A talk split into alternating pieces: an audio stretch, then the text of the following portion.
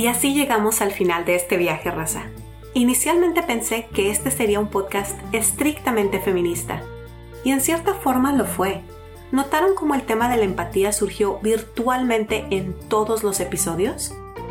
A mí me hace perfecto sentido, porque la empatía es el ingrediente que nos ayuda a saltar de que nos importe el respeto entre personas de diversos géneros, a reconocer y repetir ese mismo sentimiento entre diversas razas, edades, funcionalidades, especies y demás.